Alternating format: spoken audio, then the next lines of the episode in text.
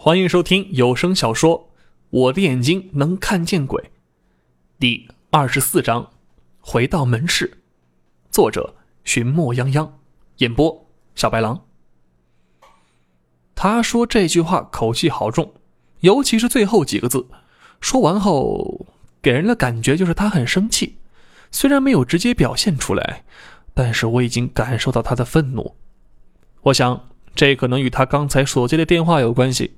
这次感觉他很明了，只是告诉我后天一定要过来配合他们的行动。我问我们去哪里啊？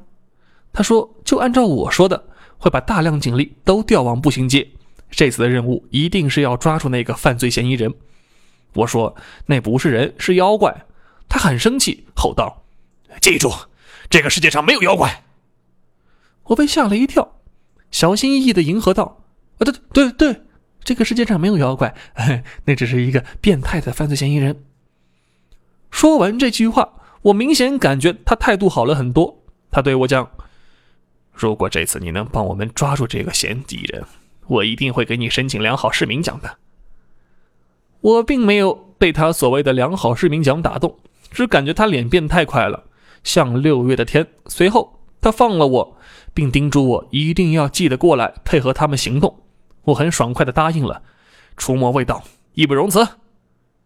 出门的一刻，我深感困惑，真是不知道怎么了，好像是有一股子悲伤啊。虽然是初冬，可阳光依旧那么灿烂。我想，我可以说今天天气真好。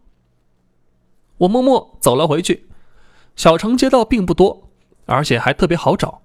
我曾经去过大城市，那里的房屋很多，以至于满眼望去全都是高楼石林。然而这里不是，它保留着许多低矮的平房。我们修电器的门市就在这里。我一回到门市，他们便高兴的要死。周明的眉心似乎有桃花盛开，胖子的眉心依旧黑气缭绕。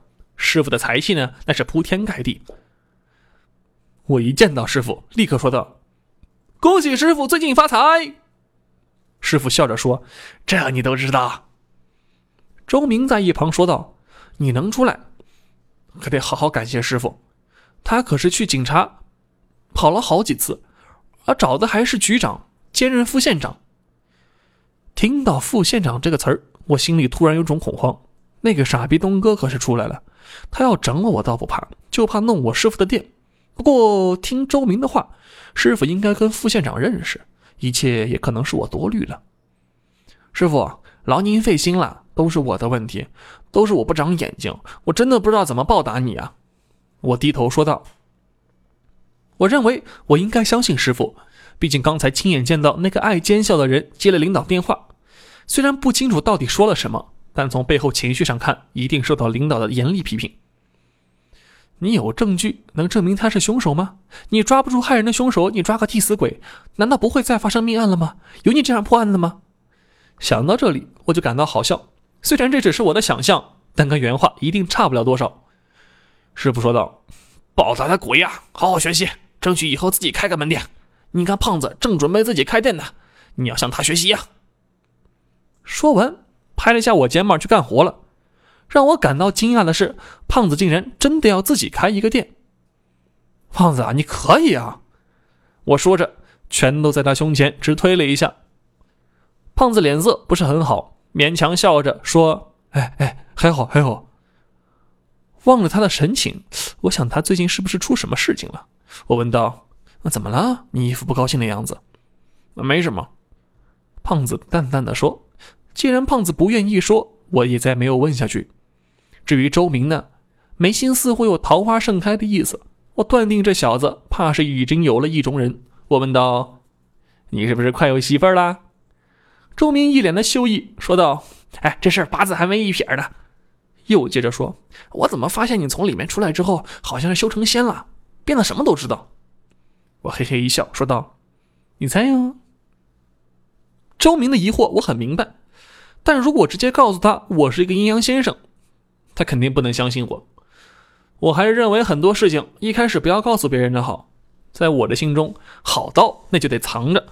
到了有用的时候，把它亮出来，那样意义自然是不同的。我们回来并没有给大家改变多少，事情依旧在做。我只是告诉师傅，后天我还得去警察局一趟。具体原因当然不能讲。只要这个世界上有许多鬼怪，我只能去配合警察去抓那个变态的哎犯罪嫌疑人。回来让我唯一担心的是胖子，他眉心黑气缭绕，必定有事情发生。上次的约炮事件让我的认知有大大的改观。原来传播性病的不只会有人，更重要的还是会有鬼的染病。我想胖子大概再也不会去约炮了吧？毕竟那样的后果他还是很清楚的。现在胖子约不约炮已经显得不太重要了，重要的是胖子会不会挂掉。毕竟他没有了护身符的陪伴，况且还是我的兄弟。我想说，胖子的事情我不得不管。一下班，胖子就孤独的离开了。周明告诉我说，胖子应该是去筹备自己开店的事情了。毕竟这几天他状态不好，有一大半是为了自己开店的事情而累的。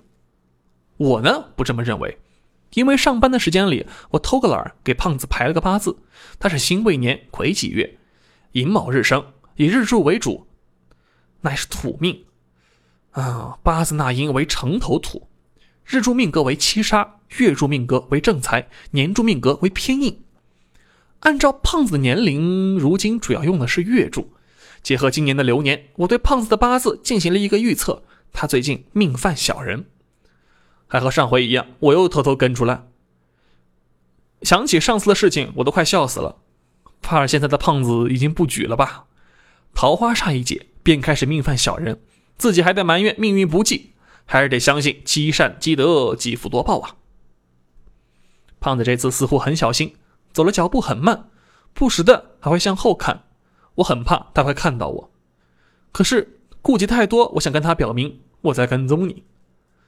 当我健步如飞走到他身后时，我看到一个煞星，煞逼东哥。我是顿时我就溜进人群当中，真的是出门见小人不利，胖子遇小人更加不利。我悄悄的消失在人群当中，举着一只手遮挡着半边的脸，就那样看着胖子和傻逼东哥站在一起。我说：“命犯小人，就是犯上这个王八蛋了呀！”两人在大街上寒暄一阵后，转身进了一个小区。我跟了过去，可把人给跟丢了。我一看不见人，最好的办法还是等，从哪里来就从哪里等。这个方法着实有效，我是百试百灵。小区门口，我找了个角落蹲下来。默默地点了一根烟，直到天完全黑了下来。哎，冬天的天可真短呀！就一根烟的功夫，天就黑了。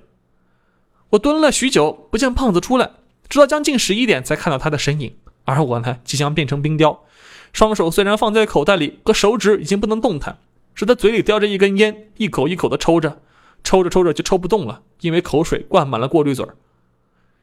胖子的出现让我如临救星，心想这货应该会回去了吧。谁知胖子竟然往回门市的相反方向走了，这是为什么？哎，真是一个爱操心的命啊！遇上胖子，算我活该。跟着胖子走了一段距离，发现这货竟然想出城。不过还好，毕竟没骑什么自行车的，要不然我他妈到死也追不上他呀。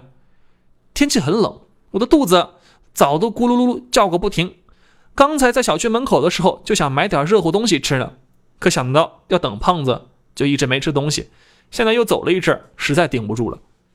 在县城出口处有个卖麻辣烫的，我忍不住美味的诱惑，让老板给我上来点儿。